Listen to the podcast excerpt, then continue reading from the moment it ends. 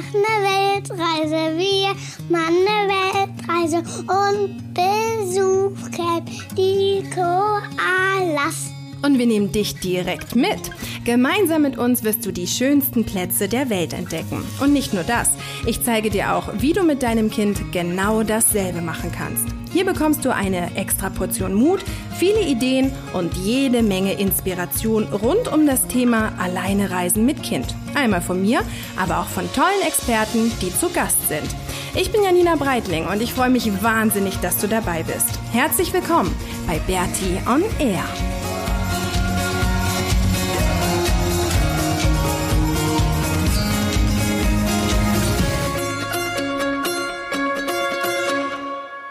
Ja, herzlich willkommen zur 92. Episode von Bertie on Air. Und heute habe ich einen Interviewgast wieder dabei, den Michi Runkel. Und es ist eigentlich ganz witzig, wie wir uns kennengelernt haben.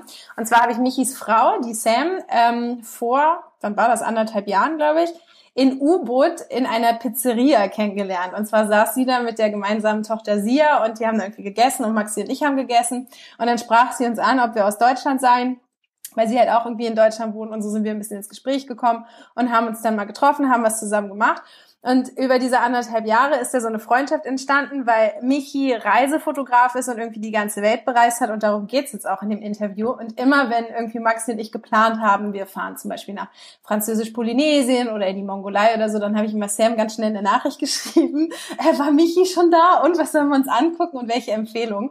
Und ähm, genau, deswegen haben wir immer so die, die Highlights des Landes schon im Vorfeld erfahren, dadurch, dass Michi das schon bereist hat. Und das Witzige ist, jetzt nehmen wir dieses Interview auf und Michi sitzt in Bayern. Maxi und ich sind in Encinitas und das Lustige ist, dass Sam, die Frau, aus Encinitas ist. Also es mag jetzt ein bisschen kompliziert klingen, aber eigentlich sitzen wir gerade da, wo sie herkommt und haben gerade schon ganz viel über ähm, hier Kalifornien geredet und wen wir alles noch treffen sollen und wie es hier so ist und so. Und ähm, ja, so klein ist die Welt. Äh, Sam aus Encinitas, jetzt gerade in Bayern Maxi und ich aus Bayern jetzt gerade in Encinitas und das Interview mit Michi, der schon die ganze Welt eigentlich gesehen hat, oder? Herzlich willkommen. Hallo. Ja, kann man so sagen. Hab seit eben alle 193 Länder der Welt bereist. Ja, krass, oder? Wann hast du angefangen? Ach, angefangen habe ich vor 30 Jahren. Wie ich 18 geworden bin, bin ich zum ersten Mal außerhalb Europas gereist und ähm, habe eigentlich seitdem nie weniger als vier Monate im Jahr ähm, Zeit im Ausland verbracht. Aber wie, also am Anfang, deine ersten Reisen, die hast du dann irgendwie während der Schulzeit, während des äh, Studiums oder wie auch immer gemacht und wie ging es dann weiter, dass du quasi professionell umhergereist bist? Na, ich bin eigentlich schon im Studium sehr professionell unterwegs gewesen. Ich habe ähm, war eigentlich totaler Abenteurer, wie ich jung gewesen bin. Ähm, zu Ende der 80er Jahre. Ich habe schon immer so Karl May gelesen gehabt und diese ganzen Karabinemsi-Geschichten ähm, irgendwo im Kurdistan, im Sudan und im Saudi-Arabien. Das hat mich schon immer interessiert gehabt und dann ähm, habe ich da direkt nach dem Abitur habe ich ähm, Interrail gemacht und dann sind wir nach Marokko runtergefahren. Das war recht spannend und dann ähm, im nächsten Jahr war ich dann bin ich über Land nach Syrien gefahren und das hat mir alles so gut gefallen und dann habe ich Studium angefangen. Also erst habe ich in der Türkei gelebt ein Jahr und habe dann ein Studium angefangen. Und dann habe ich die Chance gehabt, dass ich im Jahr, also ein halbes Jahr studiert habe, ein halbes Jahr gereist bin. Mhm. Denn ich habe dann immer meine Studiensachen, bei uns Examen, ich habe Wirtschaft und Sport studiert und die Examen waren immer am Ende des Semesterferien.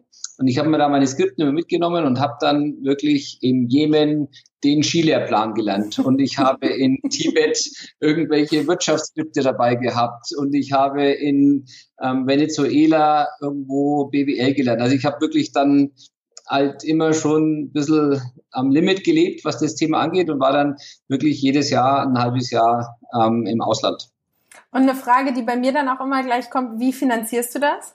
Also das werde ich auch immer gefragt und deswegen muss ich ja, dich das auch fragen. Ich, hatte, ich, ich, hab, ich war da sehr, ich habe ganz tolle Jobs gehabt. Ähm, früher, als ich noch schlank und drank war, habe ich immer so als Model gearbeitet. Mhm. Und daraufhin, ähm, ich habe ganz viel ähm, so Modenshows und so gemacht und eben ganz viele Modeaufnahmen für Adidas. Krass, das wusste ich gar nicht, das ist ja lustig. Bitte? Das wusste ich gar nicht, das ist ja witzig. Ja, da, da gibt es wahrscheinlich noch ein paar Sachen, die du weißt. Auf jeden Fall habe ich, ähm, hab ich, war ich bei den Hausmodel.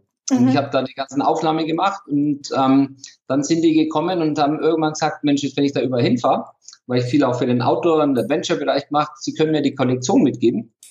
Und ich könnte mich ja dann, wenn ich mit Freunden unterwegs war, dann irgendwo vor Mount Everest oder irgendwo in diesen wilden Regionen fotografieren lassen.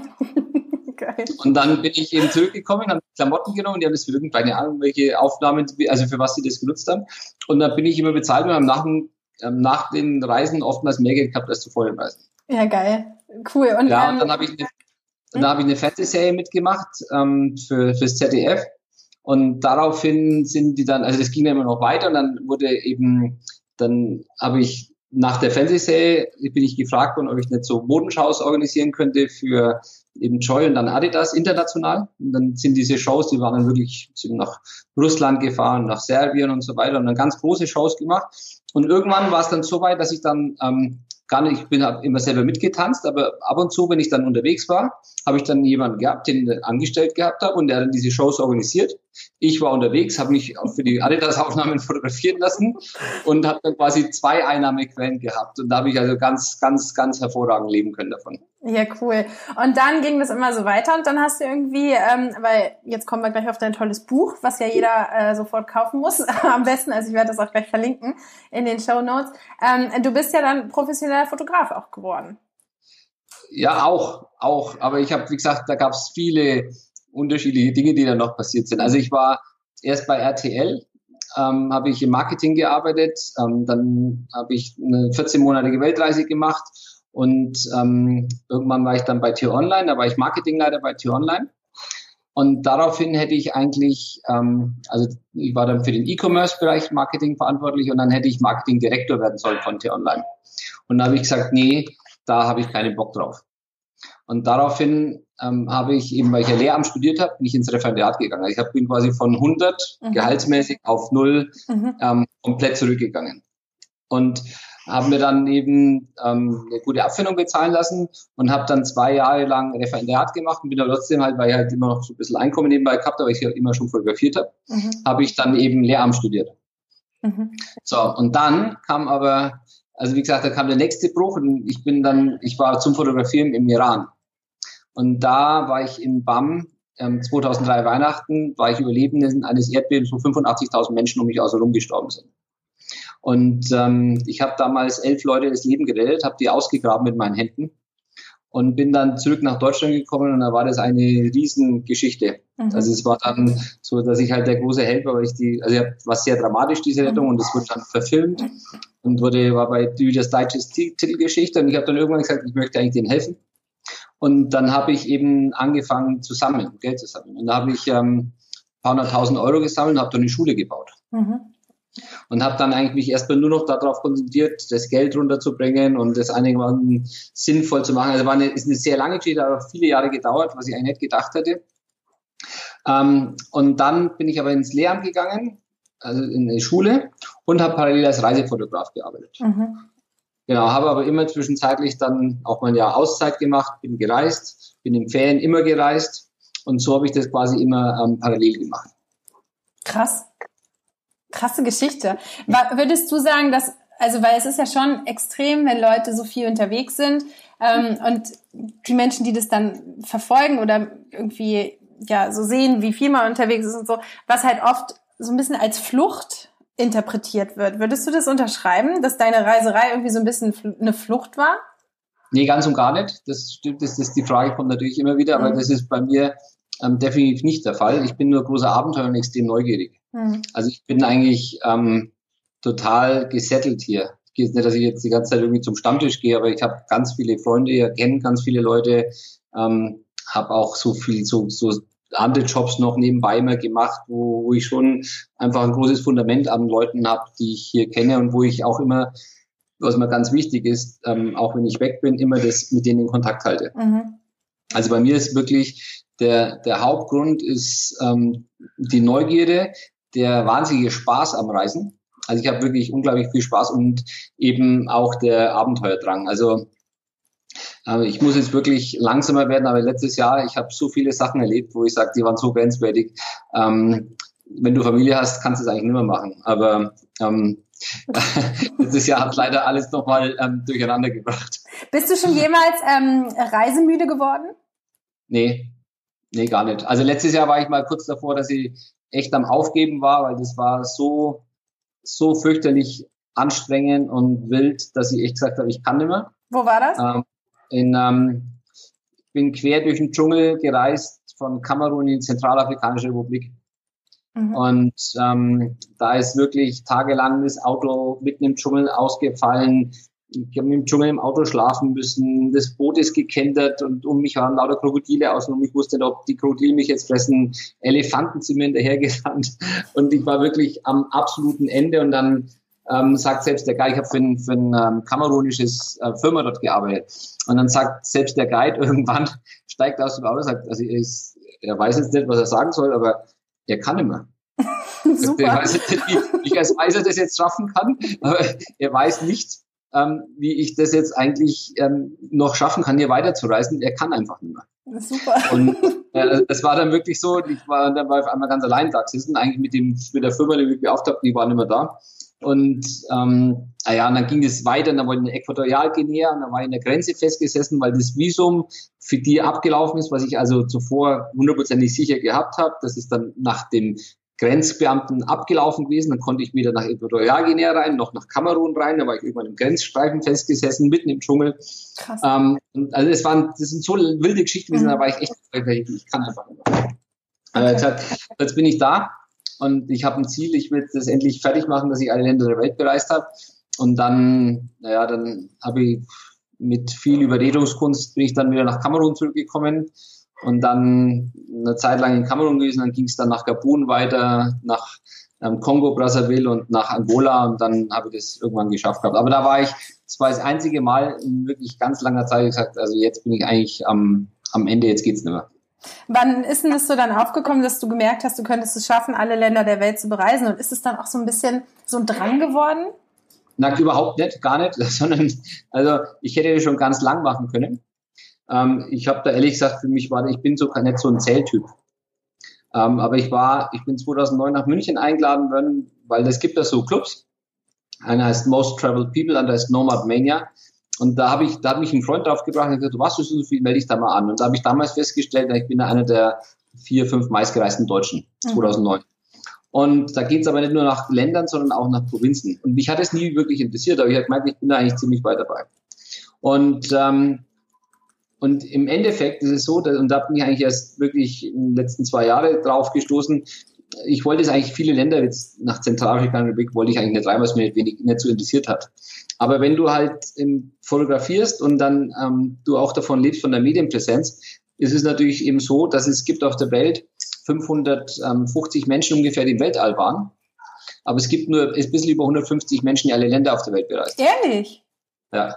Das ist ein so extrem kleiner Club, der, den es auf der Welt gibt, dass ich jetzt gesagt habe, okay, ähm, jetzt, weil ich mache jetzt eine sehr große Ausstellung ab März und eben, weil das Buch rausgekommen ist, jetzt bereise ich die letzten Länder, wo ich jetzt eigentlich gar nicht so vorhatte. Hätte ja. ich schon wirklich Ewigkeiten machen können, aber jetzt war eben das Ziel da.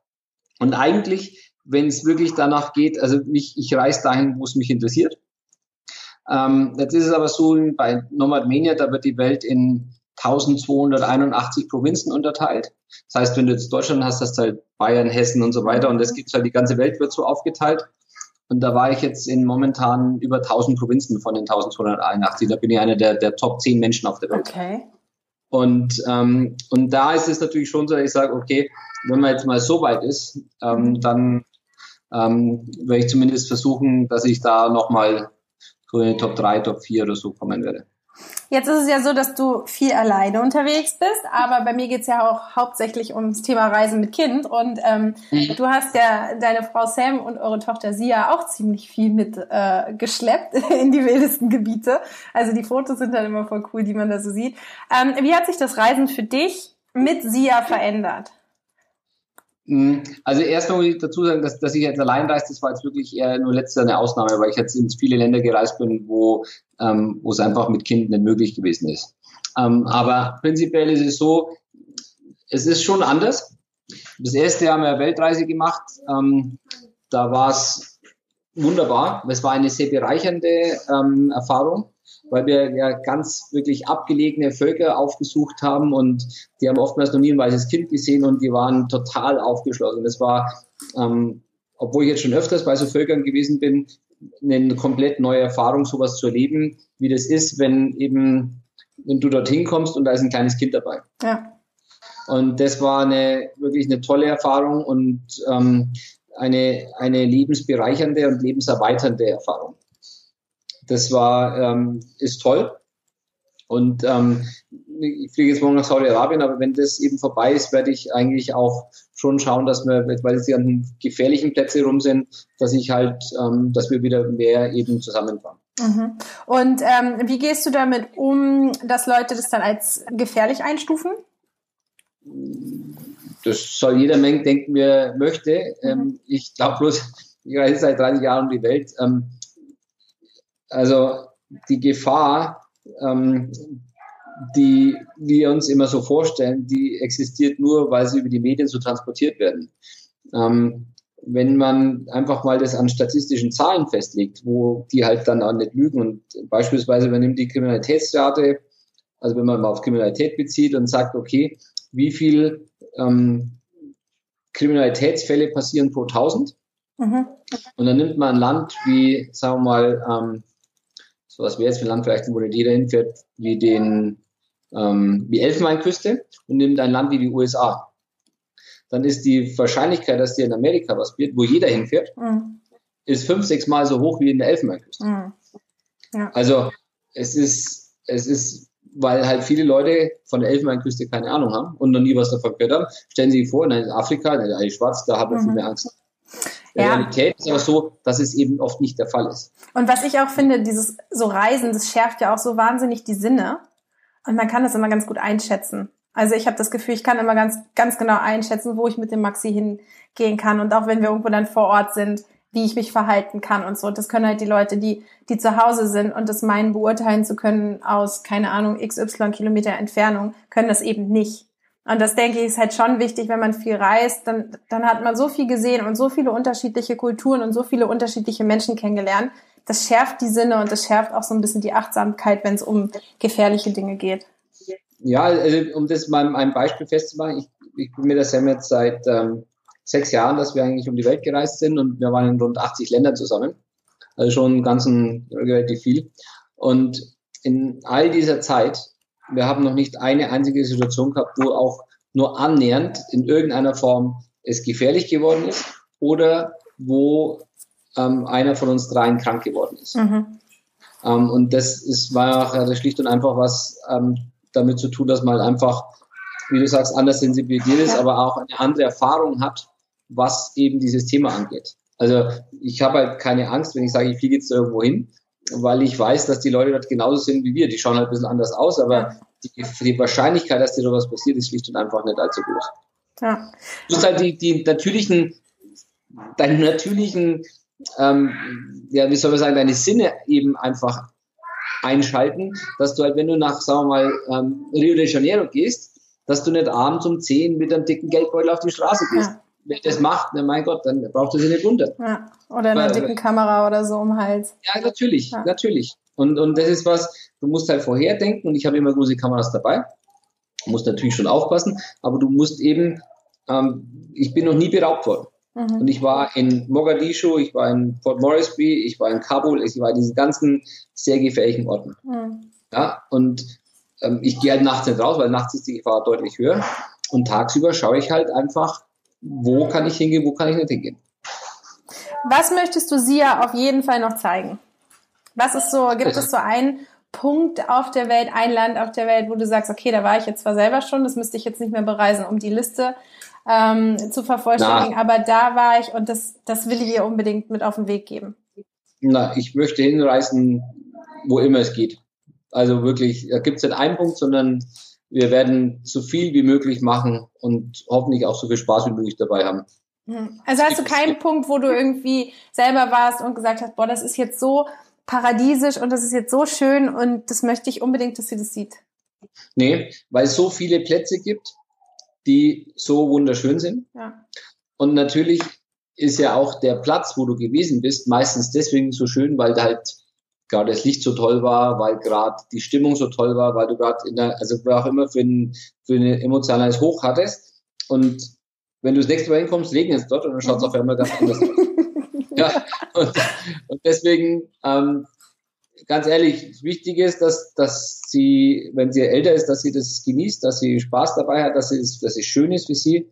Und dann werden wir alles machen. Das, das ist wirklich, es gibt keinen, keinen speziellen Ort, sondern wir machen, was geht. Ich finde die Frage immer ein bisschen schwierig, wenn es heißt, wo hat es dir am besten gefallen? Aber kannst du das beantworten? Weil ich finde, es kommt immer darauf an, was hat einem jetzt am besten gefallen? Hat es einem am besten gefallen, in Französisch-Polynesien dieses super blaue Wasser zu sehen? Oder hat es einen, also weißt du, jeder Ort hat ja verschiedene Dinge, die einem gut gefallen können. Es liegt immer daran, was man halt in dem Moment gerade als schön empfindet. Also so ein, ne, irgendwie, manche Sachen sind halt einfach so toll oder haben mir jetzt persönlich so gut gefallen, weil sie halt einfach fürs Auge so schön waren. Also wie jetzt zum Beispiel Bora Bora ist halt einfach ist halt die Postkarte, in die man mal eben reinjumpt, aber dann wieder andere Situationen, wie jetzt irgendwie mit den Nomaden in der Mongolei äh, vorm Wasserloch zu hocken, ist halt irgendwie auch wieder eine, eine wunderschöne Situation, weil es so einzigartig ist. Aber deswegen finde ich es eigentlich immer ein bisschen schwierig, das zu beantworten, aber kannst du es beantworten, wo es dich am meisten geflasht hat? So, jetzt das Gesamtpaket. ich bin da, glaube ich, echt der falsche Person, das zu sagen. Mich hat es schon so tausendmal geflasht. Ähm, aber lustigerweise, all die Orte, die du jetzt gerade gesagt hast, also natürlich ist Bora Bora sehr schön, ne? Mhm. Aber also der, für mich war das zum Beispiel, ich war jetzt dreimal in Bora Bora und ähm, ich würde das nie als einer der schönsten Plätze empfinden. Mhm. Ähm, obwohl das Wasser ganz toll ist und so weiter, aber da sind so viele Fünf-Sterne-Hotels, ja, und da ist so viel ähm, von den Korallen schon kaputt. Das ist eben, wie man es halt wahrnimmt. Mhm. Ja, und ähm, ich, ich kann ganz viele Plätze sagen, die ich toll finde auf der Welt. Ganz, ganz viele Plätze.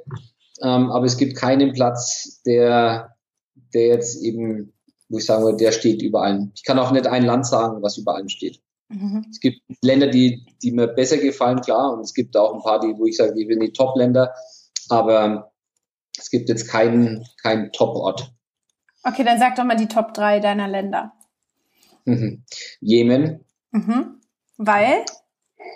Jemen ist fantastisch, weil Jemen hat alles, das kennt bloß keiner. Jemen ist, ist wie im 15. Jahrhundert, weil die Menschen alle mit Chambias, also so kleinen Runddolchen rumlaufen, in langen Gewändern, jeden Tag Cut kauen und jeden Tag eben, ähm, also wirklich wie im 15. Jahrhundert leben.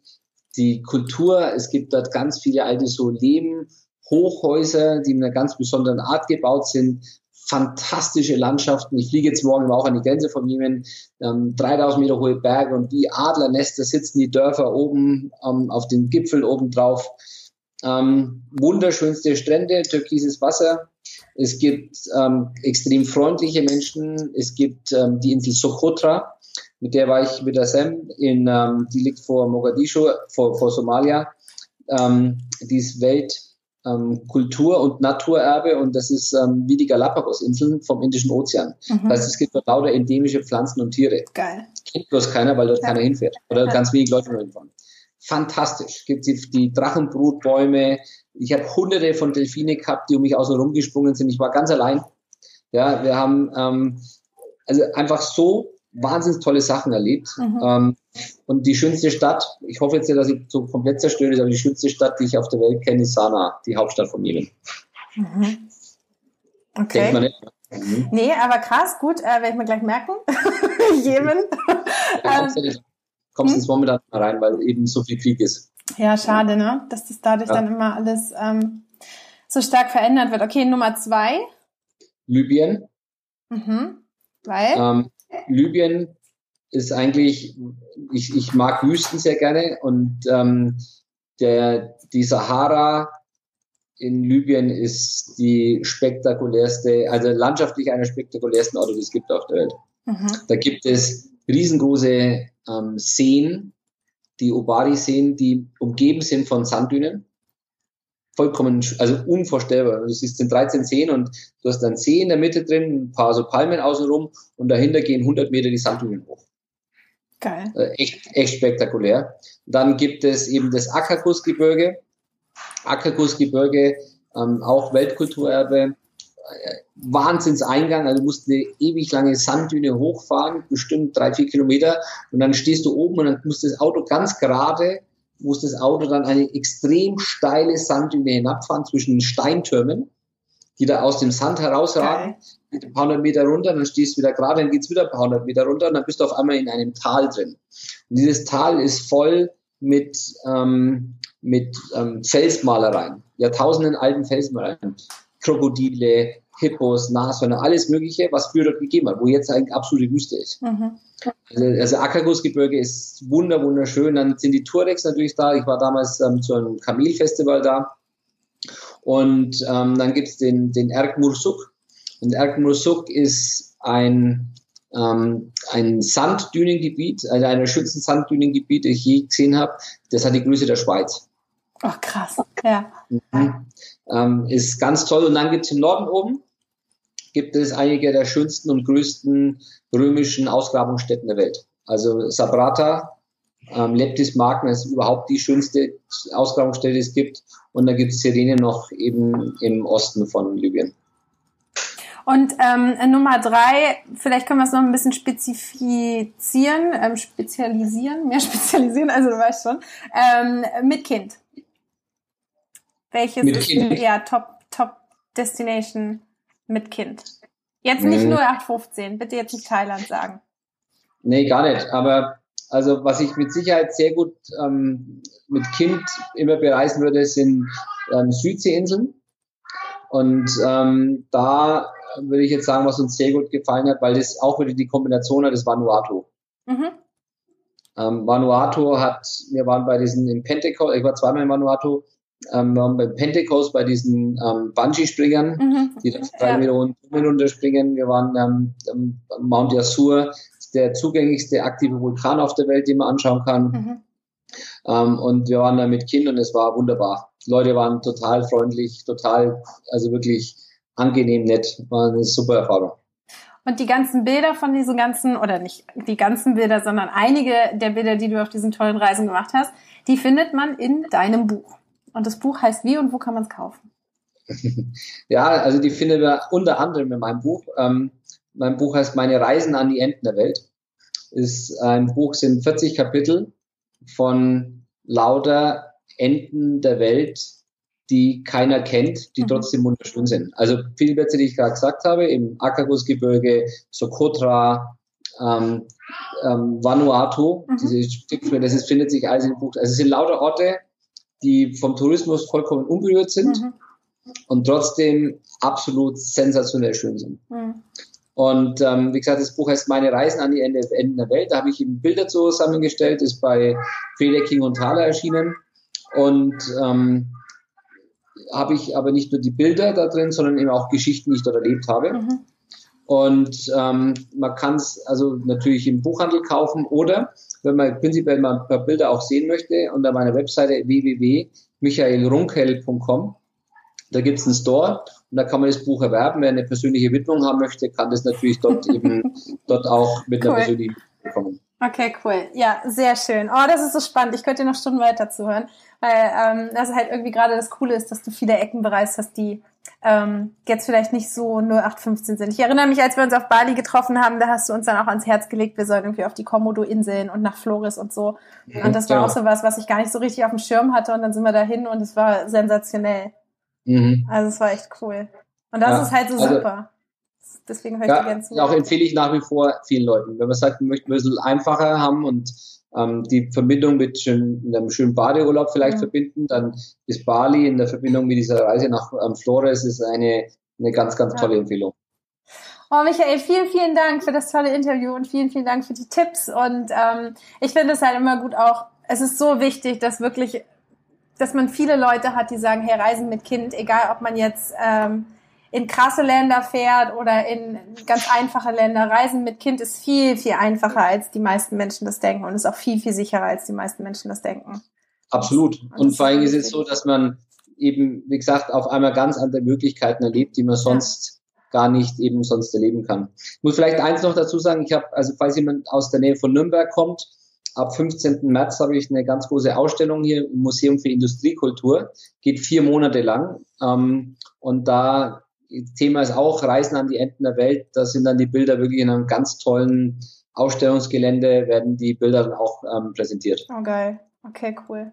Super. Also vielen, vielen Dank für das tolle Interview und ich verlinke deine Webseite natürlich ähm, in den Show Notes. Dankeschön. Gerne. Cool. Tschüss. Tschüss.